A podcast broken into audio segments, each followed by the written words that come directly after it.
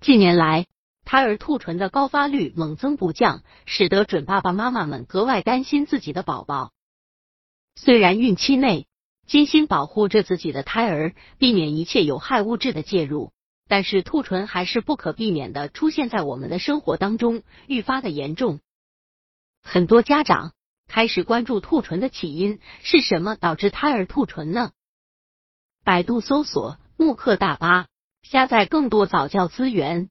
专家介绍说，目前的医学未明确胎儿兔唇的起因到底是什么。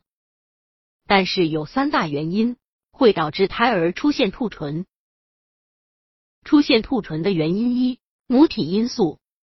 母亲怀孕三个月以前出现下述某种状况，如早孕期的呕吐，使得孕妇出现厌食、偏食等现象，会导致维生素 D、叶酸、铁、钙等的缺乏；孕妇患有上呼吸道感染、风疹等疾病，出现病毒感染。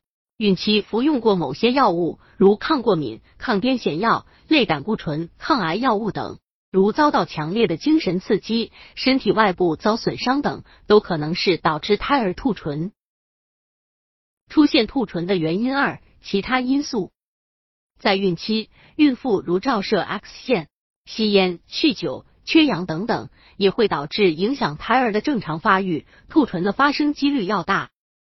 另外，准爸妈的年龄越大，宝宝患兔唇的几率越大。出现兔唇的原因三：遗传因素。胎儿发生兔唇现象有很大的遗传因素。